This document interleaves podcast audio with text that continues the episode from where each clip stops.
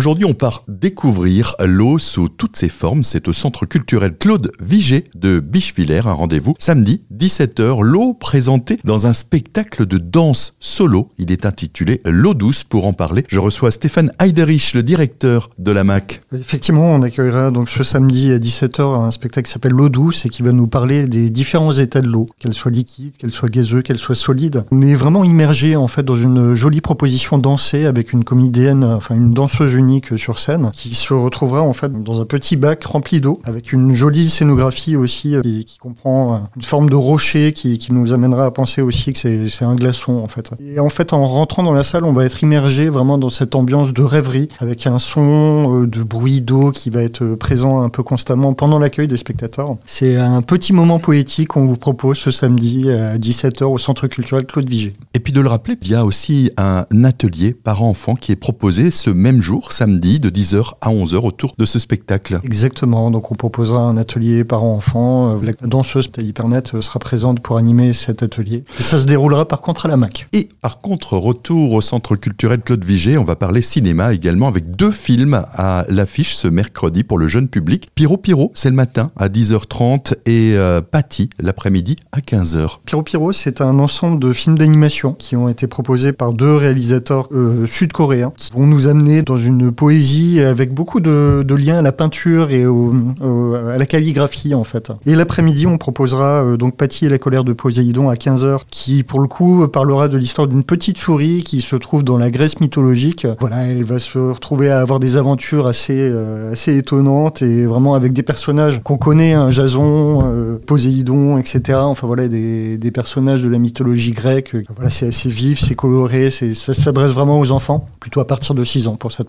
proposition.